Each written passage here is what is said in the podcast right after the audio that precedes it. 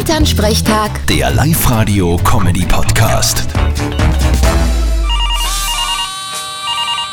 Hallo Mama. Grüß dich Martin, geht's dir eh gut? Fralli, und habt ihr ein gescheites Foto hingekriegt als lebendige Krippen? Okay, der Kleine hat nur geschrien, wie wir ihn ins Strahl gelegt haben. Da hast du nichts nehmen können. Ja, wird's doch nix mit eurer Spezialweihnachtskarten. Schade. Du lach nicht so gefernst. Aber lustig ist waren, wie ich in Hannes und der zwei Keks geben wollte. Wieso? Haben sie's nicht wollen? Genau das. Ich meine, der Hannes schon, aber der darf ja nicht, wenn sie dabei ist.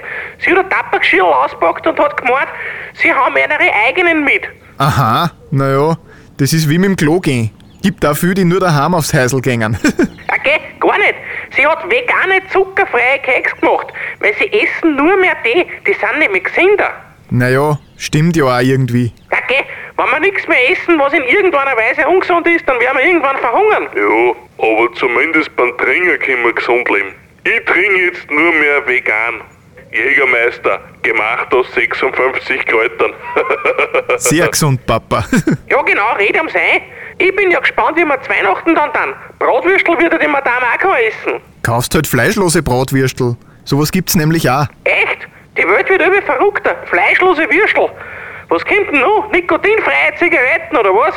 Äh, na, die kommen nicht. Weil die gibt's auch schon. Vierte Mama. Geleck. Vierte Martin. Elternsprechtag. Der Live-Radio-Comedy-Podcast.